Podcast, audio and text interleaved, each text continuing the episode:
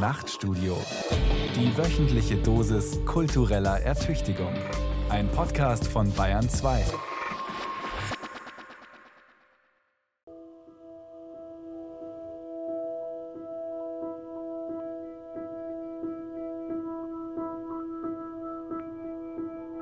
In Winkeln spielt sich die Welt ab. Nur keine Spuren hinterlassen.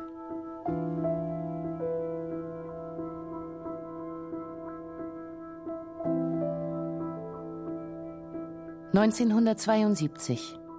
Das Gedicht Nördlicher Seufzer. Eines der letzten von Günter Eich. Im Dezember stirbt er nach langer schwerer Krankheit, 65-jährig. Spuren hat er hinterlassen, wenn auch nicht allzu viele. Die Hörspiele natürlich, darunter vor allem die apokalyptischen Träume. Habt ihr Sorgen, Nachbarin? Wisst ihr nicht, dass der Feind kommt? Es muss nicht sein, dass er in unser Haus kommt. Nein, vielleicht kommt er in meins.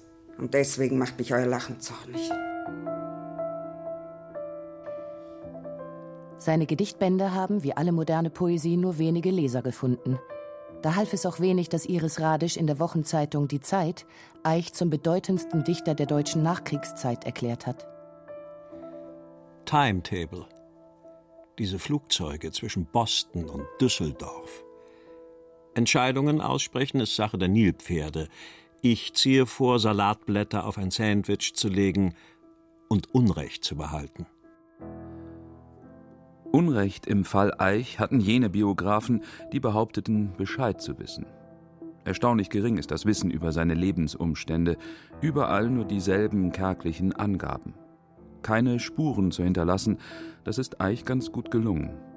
Was wir wissen, von 1944 bis 1963 lebte er in Bayern, in Geisenhausen bei Landshut, in Breitbrunn am Chiemsee, in Lengries bei Bad Tölz. Warum zieht ein Schriftsteller von Berlin nach Bayern? Warum bleibt er immer noch hier, nachdem er zu einem überaus erfolgreichen Hörspielautor geworden ist? Warum nicht Wien, wo seine Frau Ilse Eichinger herstammt? Das war nicht aller Mode in jenen Jahren, als die Schriftsteller begannen, weltläufig zu werden. Max Frisch etwa lebte in den USA, in Rom, Berlin und zog 1965 dann in ein Dorf ins Tessin, nicht weit weg von Alfred Andersch. Und die anderen großen Nachkriegsautoren? Viele von ihnen lebten an der Peripherie, aber die war wenigstens international. Heinrich Böll lebte auf der irischen Achill Island, Hans Magnus Enzensberger im norwegischen Stranda, Uwe Jonsson auf der Isle of Sheppey in England. Aber das Dörfchen Breitbrunn wohin das junge Ehepaar Ilse Eichinger Günther Eich zog? Gut, es lag hübsch, nahe am Chiemsee, mit Blick auf die Alpen, jedoch 90 Kilometer von der Großstadt München entfernt. Und danach Lenggries, 60 Kilometer von München, diesmal direkt am Alpenrand gelegen. Warum zogen sie nicht in eine Großstadt? Waren es ökonomische Gründe? Zwei freie Schriftsteller, die ohne je einen Bestseller geschrieben zu haben, das Wagnis eingegangen waren, zwei Kinder zu haben oder liebten sie etwa die Provinz, die Landschaft, gar die Bayern? Nur keine Spuren hinterlassen. Günter Eich in Bayern. Ein Feature von Martin Zein. Nach Bayern kam Eich nicht freiwillig, sondern als Soldat, dessen Einheit 1944 nach Geisenhausen verlegt wurde. Ein niederbayerischer Marktflecken, eine Kirche, ein paar Geschäfte, eine Zugverbindung nach Landshut ruhig, kein Fronteinsatz. Dort wurde gestorben, hier überlebte man. 1944. Mehr als sechs Jahrzehnte liegt das zurück. Auf den Karten und Briefen von Günter Eich steht als Adresse bei Spenglerei Schmied, Kirchstraße 71 ein Viertel, Geisenhausen, Niederbayern. Im Telefonbuch findet sich immer noch ein Schmied in der Kirchstraße, aber unter einer anderen Hausnummer. Ein vorsichtig formulierter Brief geht an Herrn Bruno Schmid. Schon zwei Tage später auf dem Anrufbeantworter. Hallo, hallo, hier ist Schmid Geisenhausen, Bruno Schmid Geisenhausen. Ich habe heute von Ihnen, Herr Zein, einen Brief bekommen und möchte mich also deshalb melden. Und es geht um die Sendung, Eich-Sendung. Also ich bin also gerne bereit, also da mitzumachen und würde mich freuen, wenn Sie nach Geisenhausen kommen. Und wir haben viele Dinge oder manche, einige Ordner voll von Günter Eich. Fahrt im Regionalzug nach Geisenhausen. Dieselbe Strecke, die Eich damals auch genommen haben muss, um von München dorthin zu kommen. Fast neun Jahre lang lebte Günter Eich bei den Schmieds. Zwei Familienmitglieder, Bruno und Olga, erinnern sich. Schuld an dem Ganzen, warum Günter Eich nach Geisenhausen zu uns in die Familie gekommen ist, ist meine Schwester Olga. Die war damals, weiß nicht, 19 Jahre alt oder so etwas. Und da kam eine Einquartierung. Da kam also ein Militärverein, ein deutscher Soldat, ein Offizier und auch jemand von der Gemeinde Geisenhausen kamen zu uns, läuteten und dann standen die zwei und sagten, ihr habt so ein großes Haus, ihr müsst also einiges nehmen, ihr müsst also wenigstens zwei nehmen. Dann hat meine Schwester Olga gesagt, ich habe sie hinaufgeführt ins Zimmer, haben wir das Zimmer angeschaut, oben. Fräulein haben sie, Fräulein heißt das, Fräulein heißt das in Bayern. Fräulein, was möchten sie für Soldaten? Dann habe ich gesagt, ein paar Gescheide. Ich habe gemeint, richtige, also nicht Gescheide. Und dann hat er in seiner Liste nachgeschaut und hat gesagt, wir haben einen Schriftsteller und einen evangelischen Pfarrer. Dann habe ich gesagt, die beiden sind gerade recht. Und so kommt 1944 der gescheite Schriftsteller und Unteroffizier der Wehrmacht Günter Eich ins Haus der Familie Schmid in Geisenhausen. Ein stattlicher Bau, dreigeschossig, mitten im Zentrum. Ganz oben unterm Dach bezieht Eich eine Kammer mit Blick auf die Kirche. Später wechselt er eine Treppe nach unten in ein größeres und im Winter sicher auch wärmeres Zimmer. Dieser erste Aufenthalt dauert einige Monate. Dann wird Eichs Einheit zum Endsiegen an die Westfront abkommandiert. Mitte April 1945 gerät Eich im Ruhrgebiet in Gefangenschaft. Die US-Amerikaner können die Versorgung von drei Millionen Internierten mit Lebensmitteln und Medikamenten nicht sicherstellen. Tausende sterben. Eich überlebt, abgemagert, kahl geschoren und zerlumpt. Ende Juni wird er aus der Gefangenschaft entlassen. Wohin soll er? Seine Berliner Wohnung ist von Bomben zerstört worden. Sein Ferienhaus in Poberow liegt jetzt in Polen. Wo unterkommen? Er war an der Haustüre gestanden und hat gefragt, jetzt bin ich wieder da. Ich habe nicht gewusst, wo ich mich hinwenden soll. Ich soll die Mutter fragen, ob er für eine Zeit lang hier bleiben kann. Ich bin zu meiner unserer Mama gelaufen und hat gesagt, ja, der kann schon da bleiben. Ein weiterer Esser, ein Zimmer weniger, und doch nimmt ihn die Familie auf, ohne viel Aufhebens zu machen, obwohl schon eine Frau, eine Evakuierte, wie es damals hieß, bei ihnen einquartiert worden ist. Ungewöhnlich in jenen Tagen, als Flüchtlingsströme durch das ganze Land ziehen. Eich setzt sich an den Mittagstisch und stellt seinen ganzen Besitz darauf. Einen Pappkarton. Und dann hat er seinen Karton aufgemacht und da ist mir, also zumindest in dieser Sekunde nicht, aber später, viel später, ist mir bewusst geworden, das war Inventur. Denn in dieser Schachtel, da war gar nichts. Nein, es war nicht gar nichts. Es war das Erste, was drin war, war trockenes Holz, trockene Holzspäne in der Schachtel drin, dass er irgendwo Feuer machen konnte. Und dann wirklich also ein paar Socken und ein Beutel aus Leinen und, und ein Bleistift. Ja, den liebe ich am meisten, was da so vorkommt. Inventur. Dies ist meine Mütze. Dies ist mein Mantel. Hier mein Rasierzeug im Beutel aus Leinen. Konservenbüchse, mein Teller, mein Becher. Ich habe in das Weißblech den Namen geritzt. Geritzt hier mit diesem kostbaren Nagel, den vor begehrlichen Augen ich berge. Im Brotbeutel sind ein paar wollene Socken und einiges, was ich niemand verrate. So dient es als Kissen nachts meinem Kopf. Die Pappe hier liegt zwischen mir und der Erde. Die Bleistiftmine liebe ich am meisten. Tags schreibt sie mir Verse, die nachts ich erdacht. Dies ist mein Notizbuch, dies meine Zeltbahn, dies ist mein Handtuch. Dies ist mein Zwirn. Inventur. Das wohl berühmteste Gedicht Günter Eichs, eine Bestandsaufnahme. Die Existenz zusammengeschrumpft auf den Inhalt eines Kartons. Buchstäblich. Eichs Wohnung in Berlin ist 1943 von einer Bombe zerstört worden. Fast alle Manuskripte sind verloren gegangen. Kaum einer seiner Freunde lebt noch in der zerstörten, geteilten Stadt. Die meisten sind in die Westzonen gezogen. Also Geisenhausen bei Landshut. Aus der Not geboren. Aber sehr bald ist es wohl mehr als eine Notlösung. doch nichts gegen Geisenhausen. Es ist mir ans Herz gewachsen, die Perle des Vilstales. Besucht mich einmal, schreibt er an seine Schriftstellerfreunde Oda Schäfer und Horst Lange im Dezember 1945. Eich nimmt nach Kriegsende Kontakt auf zu seinen Freunden und Vertrauten, erkundigt sich nach dem Verbleib von Kollegen, lädt sie ein, ihn zu besuchen.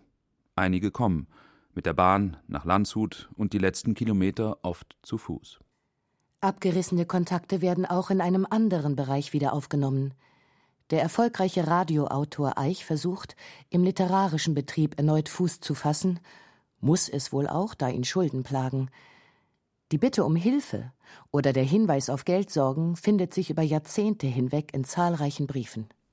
Mit dem Geld ist es miserabel, jetzt habe ich nur noch 90 Pfennig. In den nächsten Tagen hoffe ich, dir die 40 Mark zurückgeben zu können. Ich fange auch an, mich nach einem Redaktionsposten umzusehen. Oder ich müsste im Winter eine größere Arbeit unter Dach und Fach kriegen. Ach, das Geld ist doch zum Kotzen. Eich schreibt ein Theaterstück, fungiert kurzzeitig als Herausgeber der literarischen Zeitschrift Skorpion, versucht sich als Drehbuchautor und bearbeitet Texte für den Rundfunk. Dem Freund Jürgen Eggebrecht, der bald in wichtiger Funktion beim NWDR, dem Vorläufer des NDR, arbeiten sollte, berichtet er 1947 Ich habe einige Gedichte geschrieben, die du bekommen sollst. Nur sind die Tippmöglichkeiten jetzt sehr beschränkt und das Papier entsetzlich knapp. Aus finanziellen Gründen habe ich mich wieder mit dem Rundfunk eingelassen. Entsetzlich, habe ein Kinderhörspiel geschrieben. Dr. Erich Kubi gibt seit einiger Zeit den Ruf heraus. Die Begründer und bisherigen Schriftleiter sind vor die Tür gesetzt worden, Richter und Andersch. Sie wollen eine neue Zeitschrift starten, den Skorpion. Mitarbeiter, die früheren Mitarbeiter des Rufs, also auch ich.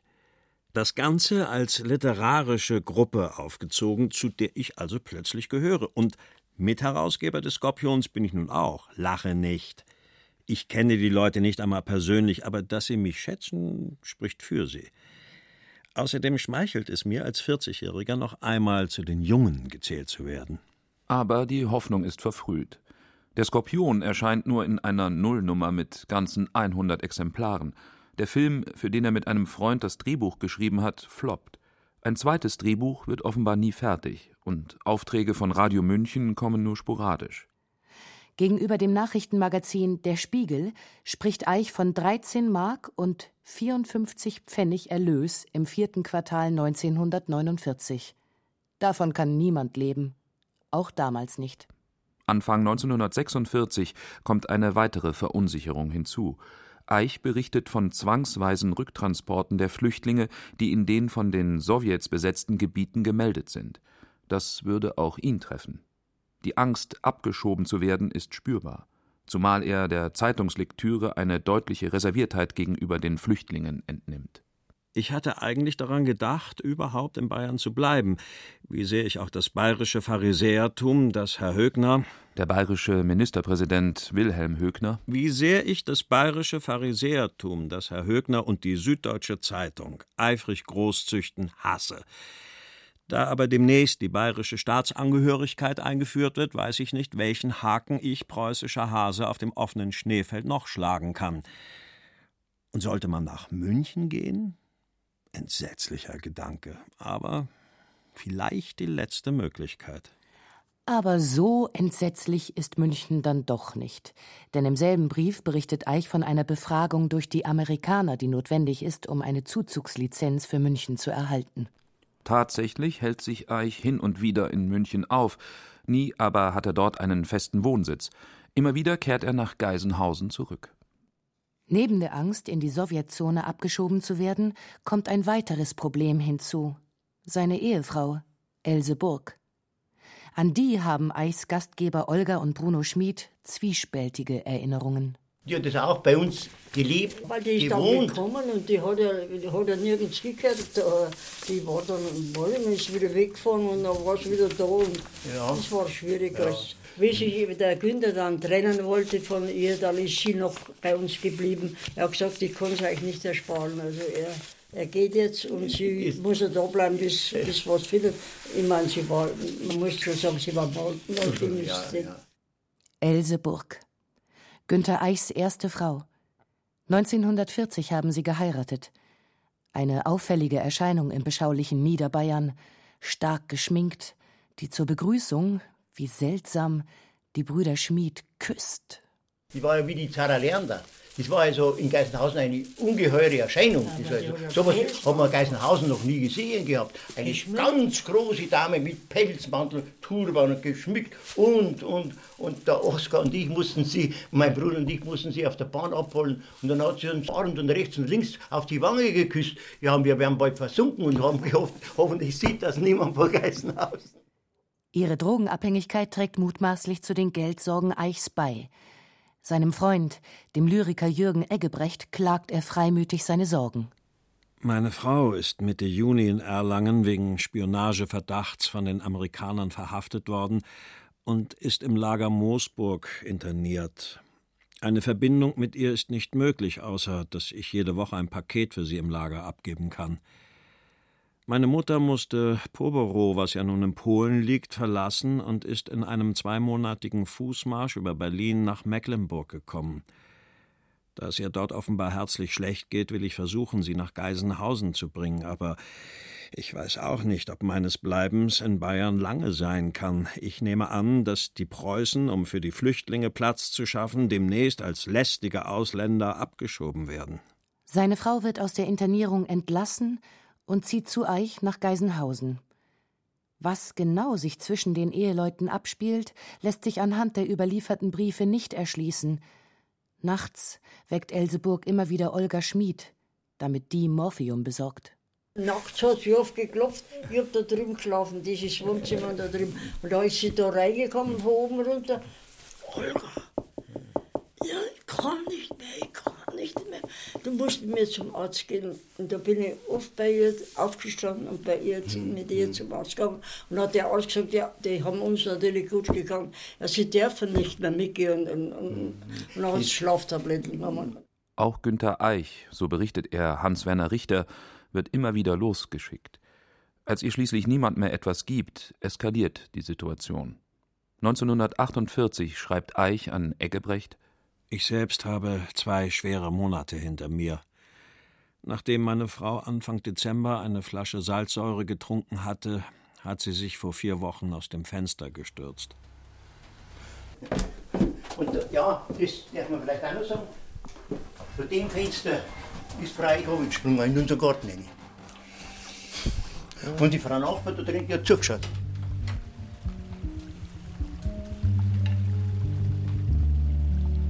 Sie liegt jetzt in Tegernsee im Krankenhaus. Sie wird gesund werden. Und ich sehe das nächste Unheil voraus. Möglich, dass sie sich eines Tages auch gegen mich richtet. Ich kann wenig dagegen tun, da die räumliche Trennung, mit der sie an sich einverstanden ist, daran scheitert, dass nirgends eine Wohnung mit Zuzugsgenehmigung zu haben ist. Dass ich nicht längst die Flucht ergriffen habe, ist kein Heldentum, sondern liegt an der schlichten Erkenntnis, dass ich meinen Wirtsleuten nicht noch die gesamte Sorge um meine Frau und die vermehrte Nervenbelastung zumuten kann. Beiden Partnern ist klar, so geht es nicht weiter. Aber da tut sich ein neues Hindernis auf. Meine Frau erklärte sich mit der Scheidung einverstanden, aber nun trete ich seit Wochen auf der Stelle. Ich kann die Scheidungsklage nicht einreichen, da ich den Prozesskostenvorschuss nicht aufbringe. Das geht so einige Monate. An das schon seit Berliner Tagen befreundete Schriftsteller-Ehepaar Horst Lange und Oda Schäfer schreibt er, wobei er sein Klagen, wie so oft, mit dem für ihn typischen Spott zu übertünchen versucht. Von dem von mir erreichten Grade des Stumpfsinns wird es euch überzeugen, wenn ich euch mitteile, dass ich hier fleißig die Kirchwein besuche und mich mit dörflichen Schönen im Tanz wiege. Endlich, im November 1949, wird die Scheidung ausgesprochen. Auch wenn 5000 Mark Schulden ihn weiter bedrängen, ab jetzt scheint für Eich sich alles zum Besseren zu wenden. Ich weiß nicht, ob ihr am Dienstag in der Akademie seid zur Vorführung meines neuen Anzugs. Er ist wirklich prächtig und es lohnt sich. Ich fürchte, ich kann bis zum 1. August nicht nach Mittenwald kommen. Ich habe noch zwei Hörspielaufträge zu erledigen. Sonst geht es mir gut und ich hoffe, dass ich noch in diesem Jahr meine Schulden loswerde. Den Anzug kann Eich ein Jahr später am selben Ort wieder tragen, denn dann wird ihm der Literaturpreis der Bayerischen Akademie der Schönen Künste verliehen. Er ist der zweite Preisträger nach Friedrich Georg Jünger. Außerdem sprechen die Kollegen von der Gruppe 47 Günter Eich ihren ersten Förderpreis zu, der mit 1000 Mark dotiert ist und an weitgehend unbekannte Autoren gehen soll. Und das sind in den nächsten Jahren Heinrich Böll, Ilse Eichinger und Ingeborg Bachmann. Nach der Scheidung scheint der Knoten geplatzt zu sein. Eich schreibt wieder mehr. Vor allem Radioarbeiten, Bearbeitungen und Hörspiele. Auch während der schweren Nachkriegsjahre versiegt die Produktion nicht ganz. Es entstehen Gedichte.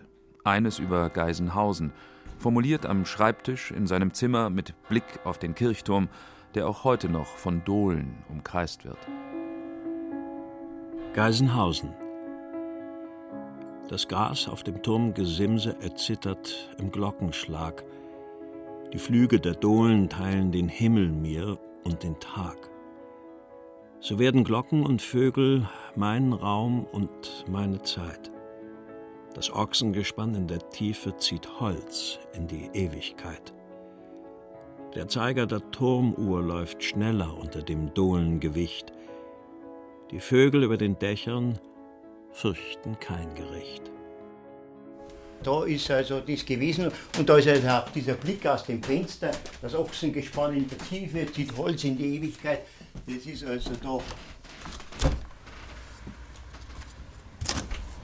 Genau. Das ist so der Blick auf den Turm, nicht? Also der Zeiger der Turm läuft schneller unter dem Dohlengewicht. Wenige Menschen, die je mit einem Dichter unter einem Dach gewohnt haben, können wie Bruno Schmid ganze Werkpassagen auswendig zitieren. Eich hat hier gern gelebt. Daran kann es keinen Zweifel geben. Viele Briefe belegen dies.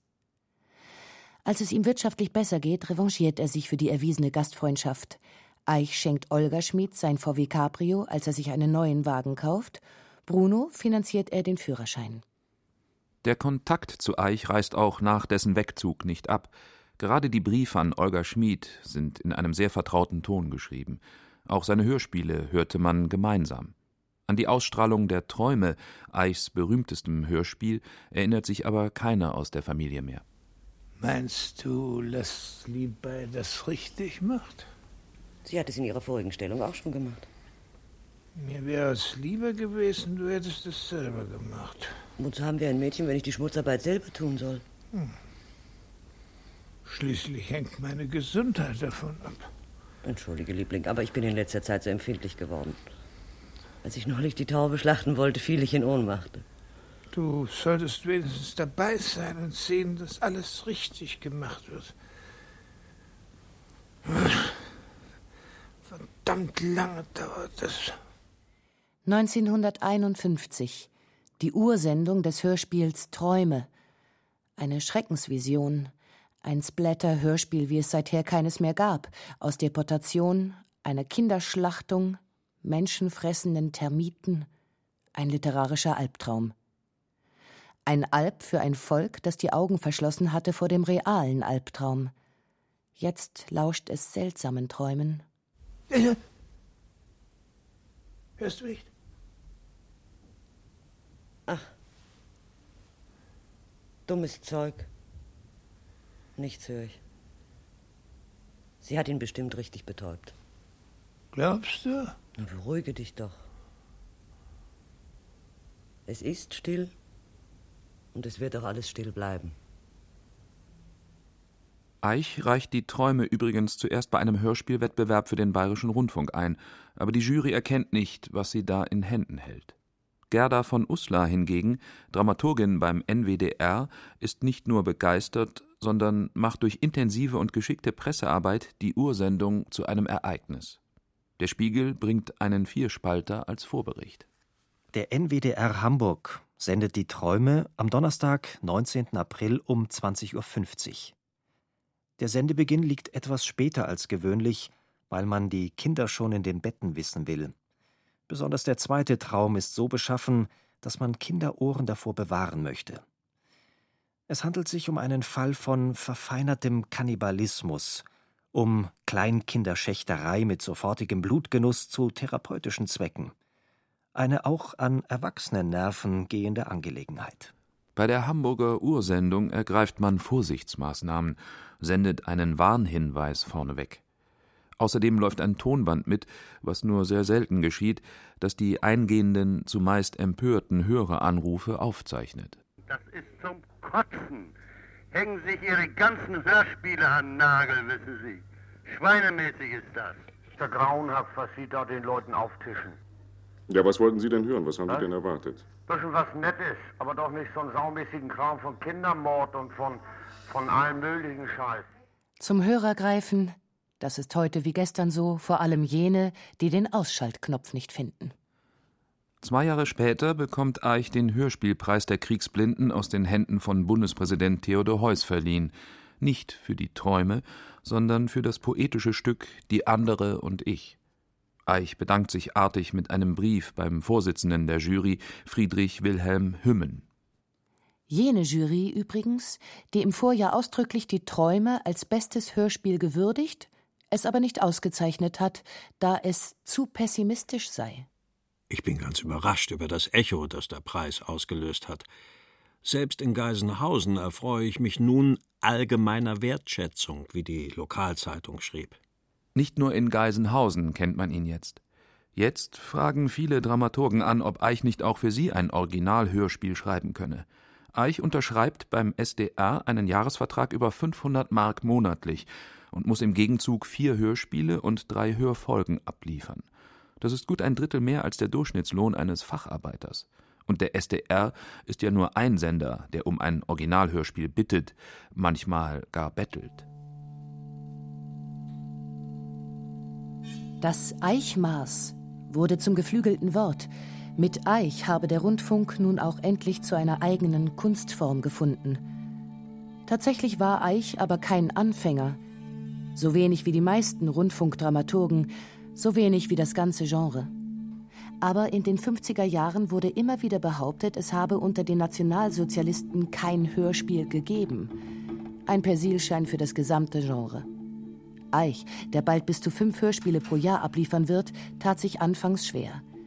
Noch 1948 schrieb er an den Lyriker Georg de Vring: Ich gab inzwischen meine Hörspielversuche auf. Merkwürdig, dass ich dergleichen einmal aus Eleganteste konnte. Freilich schrieb ich damals keine Gedichte. Sie zehren einen doch anders auf. Worauf Eich anspielte, war seine erfolgreiche Arbeit im Rundfunk vor 45. Die sogenannte Stunde Null, auf die das geschlagene Volk so gerne die Zeit stellte, als gäbe es kein tausendjähriges Gestern, diese ominöse Stunde Null gab es nicht für Günter Eich. Bei Kriegsende war er 38. Kein junger Mann, auch kein Anfänger mehr. Schon 1927 waren acht Gedichte in der von Willi Fese und Klaus Mann herausgegebenen Anthologie jüngster Dichtung erschienen. 1935 veröffentlichte er seine Erzählung Katharina, seine gemeinsam mit dem Freund Martin Raschke geschriebene Reihe Der deutsche Kalender. Monatsbilder vom Königswusterhäuser Landboten lief von 1933 bis 1940 und dürfte damit zu den erfolgreichsten literarischen Serien im nationalsozialistischen Rundfunk gehören. Außerdem entstanden viele Hörspiele. Das ging nicht ohne ein sich arrangieren mit den Machthabern. Schon am 1. Mai 1933 hatte Eich einen Aufnahmeantrag in die NSDAP gestellt. Einigen Freunden und Kollegen berichtete er davon lapidar. Sonst nichts Neues, außer dass ich in die NSDAP eingetreten bin. Heil Hitler, Günther. Mit Oda Schäfer und Horst Lange, deren Trauzeuge Eich war, kam es wegen seines Antrags zum Streit. Eichs Mitgliedsantrag wurde aber nicht angenommen. Die Gründe dafür sind unbekannt. Am 7. Januar 1933 nur wenige Wochen vor der Machtübernahme durch die Nazis kaufte er sich an der Ostsee ein Ferienhaus. Andere planten damals die Emigration. Eich arrangierte sich. Über 160 Sendungen schrieb Eich für den Nationalsozialistischen Rundfunk, produktiv wie nie wieder. 33 Gedichte erschienen in Zeitschriften und einem Sammelband. Acht Prosatexte sind mittlerweile bekannt, die zwischen 1933 und 1945 veröffentlicht wurden. Widerstand sieht anders aus. Dabei dürfte es für Eich keine Unklarheit gegeben haben über den Umgang der Nazis mit der Literatur, denn zu den Büchern, die 1933 verbrannt wurden, gehörte auch eben jene Anthologie jüngster Lyrik, in der seine ersten Gedichte erschienen waren. Ein Nazi war Eich wohl nie, aber einer, dank dessen Mitarbeit sich die Diktatur den Anschein eines zivilisierten Staatswesens geben konnte. Allerdings, dieses Mitläufertum stellte er nie in Abrede. In den Aufsatz Das heimliche Deutschland passe ich nicht recht herein. Ich habe dem Nationalsozialismus keinen aktiven Widerstand entgegengesetzt.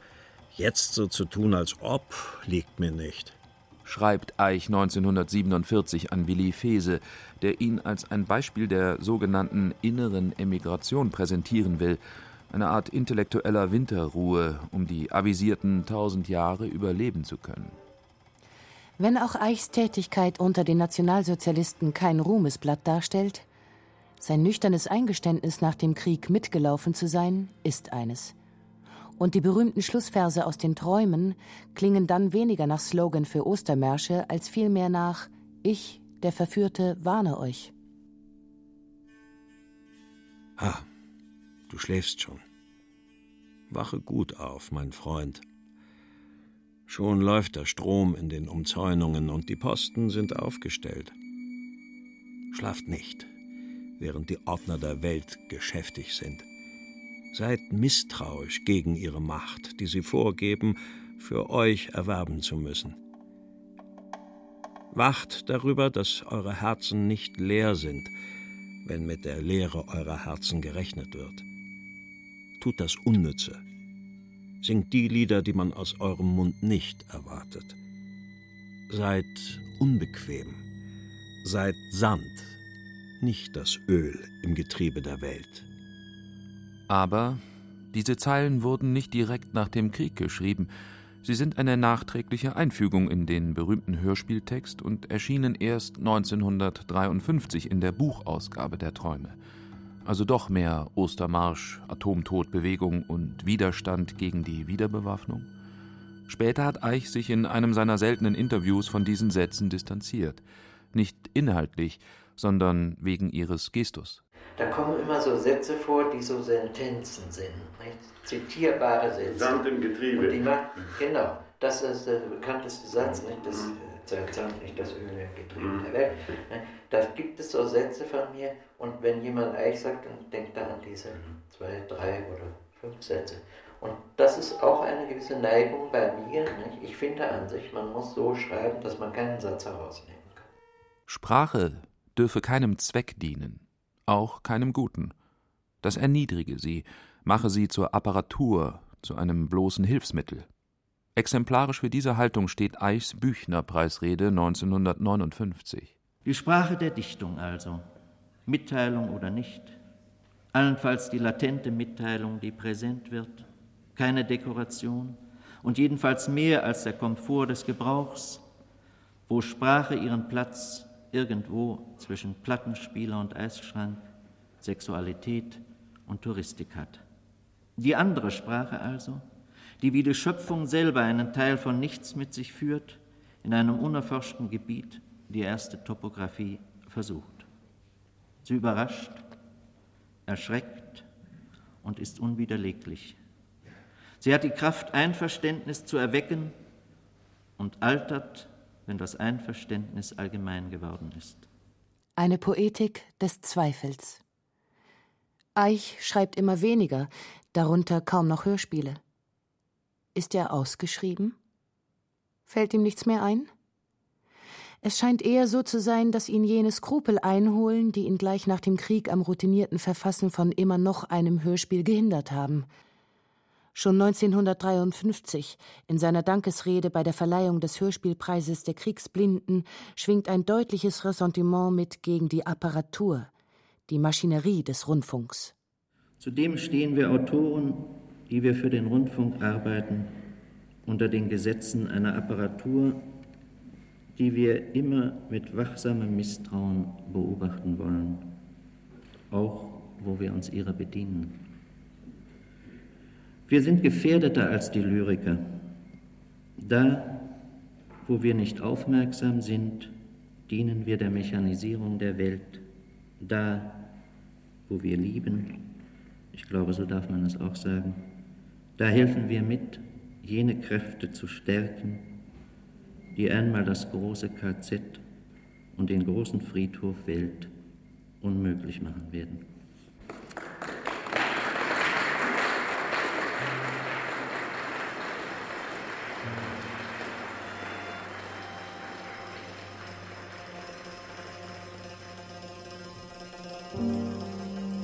KZ war 1953 kein Wort, das in Dankesreden gern gehört wurde, während im Plenum die Männer stolz die von Hitler verliehenen Orden sichtbar am Hals oder am Revers trugen.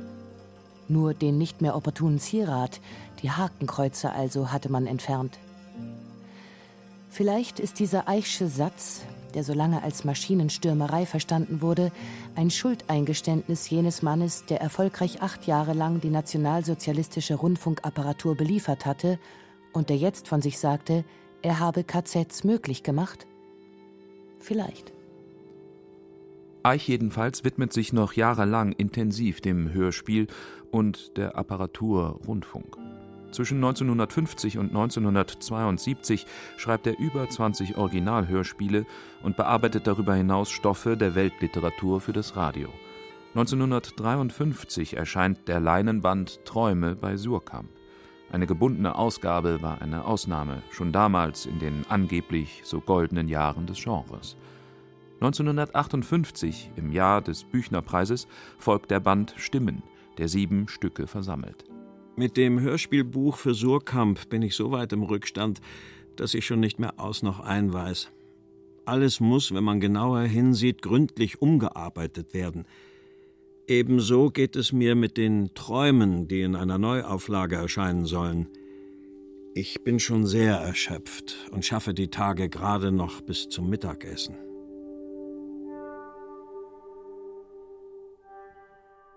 Ein erschöpfter Autor. Von 1959 bis zu seinem Tod schreibt Eich ganze vier Hörspiele in 13 Jahren. Finanzieren wird er sich in den 60er Jahren durch zahlreiche Wiederholungen alter Sendungen, wie ein Schreiben vom NDR-Hörspielchef Heinz Schwitzke an das Ehepaar Eich-Eichinger deutlich macht. Der Klassiker zu Lebzeitenstatus zahlt sich aus, wie auch die Bewunderung des selbsternannten Hamburger Hörspielpapstes Schwitzke für Günter Eich. Lieber Günther, herzlichen Dank für eure Gastfreundschaft. Es ist nun so, dass an euch pünktlich am 1. April insgesamt 12.700 Mark abgehen. Gedichte, nicht Hörspiele, sind in diesen Jahren die ihm angemessene Form zu reden, ein Sprechen, ohne die Sprache zur Apparatur zu erniedrigen. Eich konzentriert sich wieder auf die Lyrik. Zwischen 1959 und dem Todesjahr 1972 erscheinen drei schmale Gedichtbände bei Surkamp und ein noch dünneres Heftchen bei einem Darmstädter Verlag namens Bleschke. Eine überschaubare Produktion. Von Siegfried Unselt, dem Leiter des Surkamp Verlags, so klagt Eich mehrfach in Briefen, höre er nichts mehr. Vom Organisator der Gruppe 47, Hans-Werner Richter, auch nicht.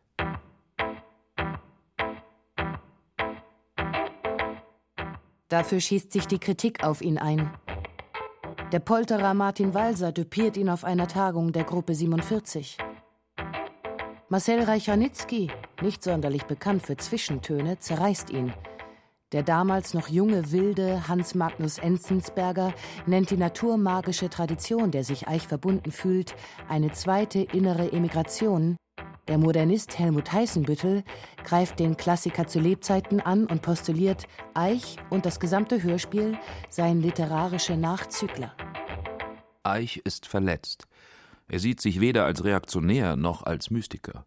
Mitte der 60er Jahre zieht er sich, geschwächt durch Krankheit, mehr und mehr aus dem literarischen Betrieb zurück und radikalisiert sein Schreiben. Wie in diesem späten Gedicht indem er biografische Details etwa zu seiner Lesereise nach Japan mit Ortsbezügen und poetologischen Aussagen so kreuzt, dass der Sinn alles Drakonische verliert und zu tanzen beginnt. Nachtlicher Seufzer. Links eine Straße zum Hafen. Nicht die Einwohner, die Topografien sind entscheidend. Der reformierte Kirchgang, rot-weiße Vermessungsstäbe bilden den Gottesbegriff. Wie sich die Straße an einer zoologischen Handlung krümmt. Der Empfänger meiner Brieftelegramme könnte es Liebe nennen. Man fährt nicht nach Venedig oder Kyoto. In Winkeln spielt sich die Welt ab. Nur keine Spuren hinterlassen. Eich kündigt Einverständnis auf. Mit der Radioapparatur, den Mächtigen, mit der Sprache, selbst noch mit der Natur. Eine Verbündete hat Eich in Ilse Eichinger, seiner Frau. Ein Hörspiel haben sie gemeinsam verfasst, obwohl doch Eich schon 1953 in einem Brief klagte, wir beide sind nun einmal schreibunsicher und zumindest sehr hörspielmüde geworden. In ihrer Lyrik, die sie nebeneinander schrieben, unterziehen sie die Sprache einer manchmal peinlichen, manchmal grotesken Befragung.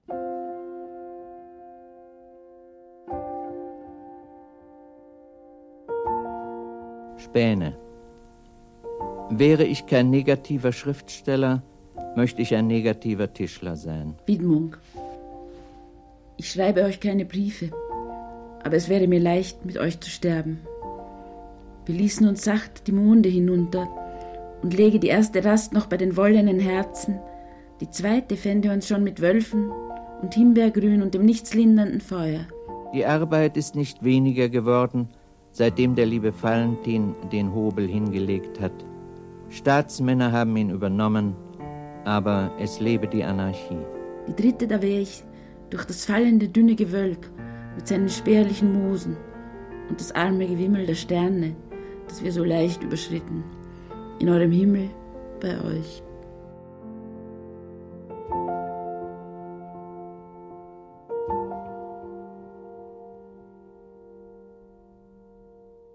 Günter Eich hatte Ilse Eichinger 1951 bei einer Tagung der Gruppe 47 in Bad Dürkheim kennengelernt. Sie, 15 Jahre jünger als er, ebenfalls Schriftstellerin, arbeitete als Lektorin in Frankfurt. Eines der wenigen Liebesgedichte von Eich entstand auf dem Weg hin zu ihr. D-Zug München-Frankfurt. Die Donaubrücke von Ingolstadt. Das Altmühltal, Schiefer bei Solnhofen, in Treuchtlingen Anschlusszüge. Dazwischen Wälder worin der Herbst verbrannt wird, Landstraßen in den Schmerz, Gewölk, das an Gespräche erinnert, flüchtige Dörfer, von meinem Wunsch erbaut, in der Nähe deiner Stimme zu altern. Zwischen den Ziffern der Abfahrtszeiten breiten sich die Besitztümer unserer Liebe aus. Ungetrennt bleiben darin die Orte der Welt, nicht vermessen, und unauffindbar. Der Zug aber treibt an Gunzenhausen und Ansbach und an Mondlandschaften der Erinnerung der sommerlich gewesene Gesang der Frösche von Ornbau vorbei. Zwei der wichtigsten deutschsprachigen Autoren ein Paar. Das literarische Glamour-Girl jener Jahre ist Ingeborg Bachmann mit ihren Männern Hans-Werner Henze, Paul Celan und Max Frisch. Komisch, Literaturstars hätten auch Ilse Eichinger und Günter Eich sein können. Marie-Louise Fleißer sagte liebevoll märchenhaft über das Paar: Ein Mann, der sich für hässlich hielt und eine so schöne Frau bekam. Er ist mir bei der Gruppe 47 zuallererst dadurch aufgefallen, dass er zum Unterschied von allen anderen kein Wort gesagt hat. Und ich dachte mir, er ist ganz anders als die anderen. Dann sagte einmal, Hans-Werner Richter, der das leitete, zu ihm, warum kommst du eigentlich überhaupt und machst den Mund nicht auf? Und da sagte er wieder fünf Minuten nichts. Und dann sagte er, ich bin ohne jedes kritische Vermögen. Erinnert sich Ilse Eichinger an Günter Eich. Nicht nur das Alter trennt sie, auch ihre Biografie. Eichinger durfte als Tochter einer jüdischen Mutter unter den Nazis nicht studieren, fürchtete, wie viele Verwandte, abtransportiert zu werden. In poetischer Form berichtet sie davon in ihrem Roman Die größere Hoffnung. Fast 20 Jahre später spricht Günter Eich diese Familiengeschichte in einem Gedicht an. Es geht. Es geht. Aber wenn der Krieg vorbei ist, fahren wir nach Minsk und holen die Großmutter ab. Nein, es geht nicht. Der größte Wunsch ihres Lebens wäre, so hat Ilse Eichinger einmal gesagt, ihre Großmutter noch einmal wiederzusehen. Sie wurde aus Wien deportiert und in der Nähe von Minsk in einem Lager umgebracht. 1953 heiraten Ilse Eichinger und Günter Eich in München. Der Platz in Geisenhausen reicht für die junge Familie nicht. Das Paar suchte einen neuen Wohnsitz. Die finanzielle Situation Eichs hat sich erheblich verbessert. Wir wissen das, denn um Ilse Eichinger heiraten zu dürfen, fordert Österreich eine Einkommensbescheinigung an. Für die Jahre 1952-53 bestätigt der NWDR 14.595 D-Mark Einkünfte offenbar genug für die österreichischen Beamten, um ein Landeskind mit einem Deutschen zu verheiraten. Ihr neues Domizil findet das Paar in Breitbrunn am Chiemsee, wie Eich in einem Brief an Jürgen Eggebrecht berichtet. Die Wohnung wir haben etwas in Breitbrunn in Aussicht und werden Anfang Januar wohl dort einziehen. Es hat den Vorteil, dass es für uns wie für den Vermieter zunächst eine Probe ist und dass wir keinen Mietvorschuss zahlen müssen. Außerdem ist es teilmöbliert und wir hätten nicht gleich die Last der Möbelbeschaffung. Innerhalb der nächsten zwei bis drei Wochen können wir dir nun endlich unsere Schulden zurückzahlen. Du hast uns nicht nur mit dem Geld, sondern auch mit deiner Geduld so sehr geholfen. Ab dem 1. Juni 1954 ist Günter Eich in der Wolfsberger Straße 7 in Breitbrunn am Chiemsee gemeldet. Höchstwahrscheinlich wohnt das Paar aber schon länger dort, denn der Sohn Clemens wird am 22. Mai im nahegelegenen Rosenheim geboren, worüber ein Telegramm Jürgen Eggebrecht informiert. Clemens, Ilse und Günther grüßen, alles wohl auf. Breitbrunn aber ist nur ein Provisorium. So sehr, dass Eich etwa vergisst, dem NWDR die neue Adresse mitzuteilen. Aus unbekannten Gründen muss sich die junge Familie schon bald wieder auf Wohnungssuche machen. Wir müssen das Haus hier bis zum 15. März verlassen werden aber bis zum 1. Mai etwa in Breitbrunn bleiben. Mit Passau ist es nichts geworden. Jetzt versuchen wir es in der Regensburger Gegend. Auch Bad Eilsen haben wir erwogen, wo uns ein Haus angeboten wurde, aber das ist doch wohl allzu nördlich.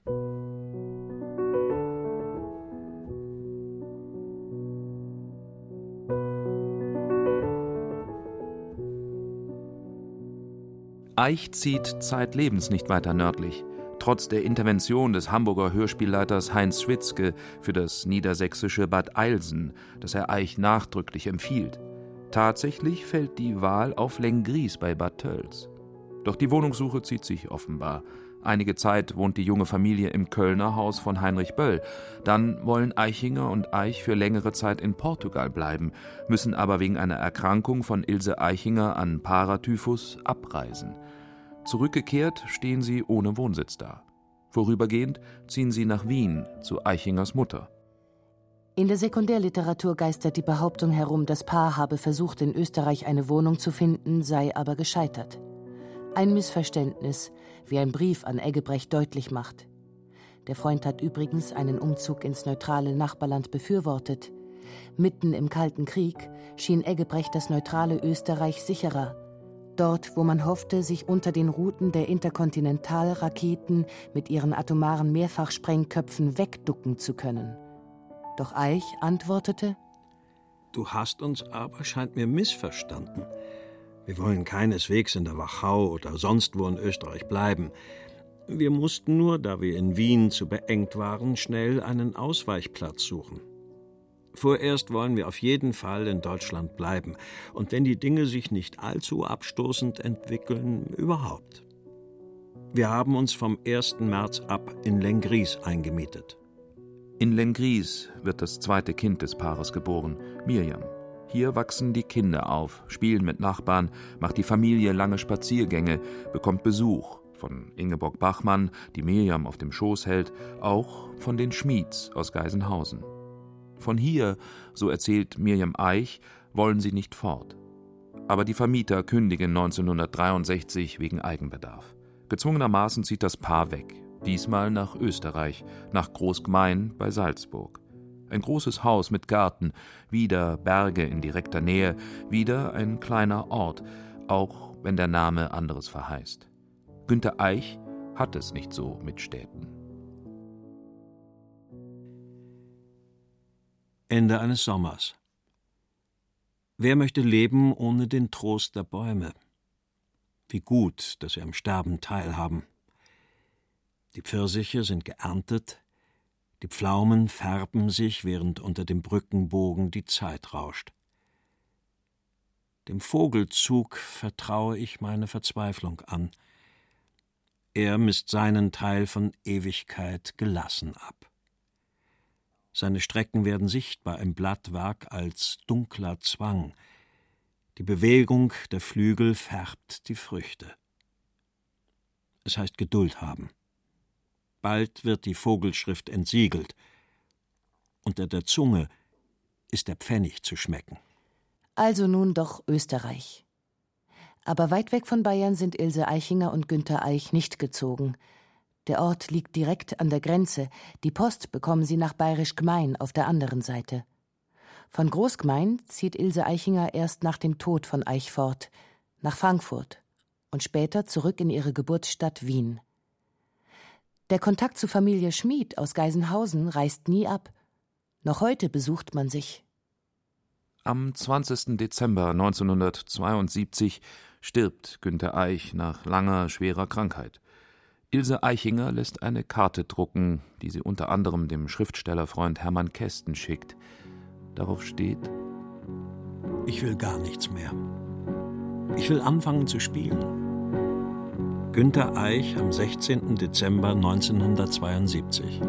It's the last goodbye, I swear. I can't rely on a dime a day low that don't go anywhere.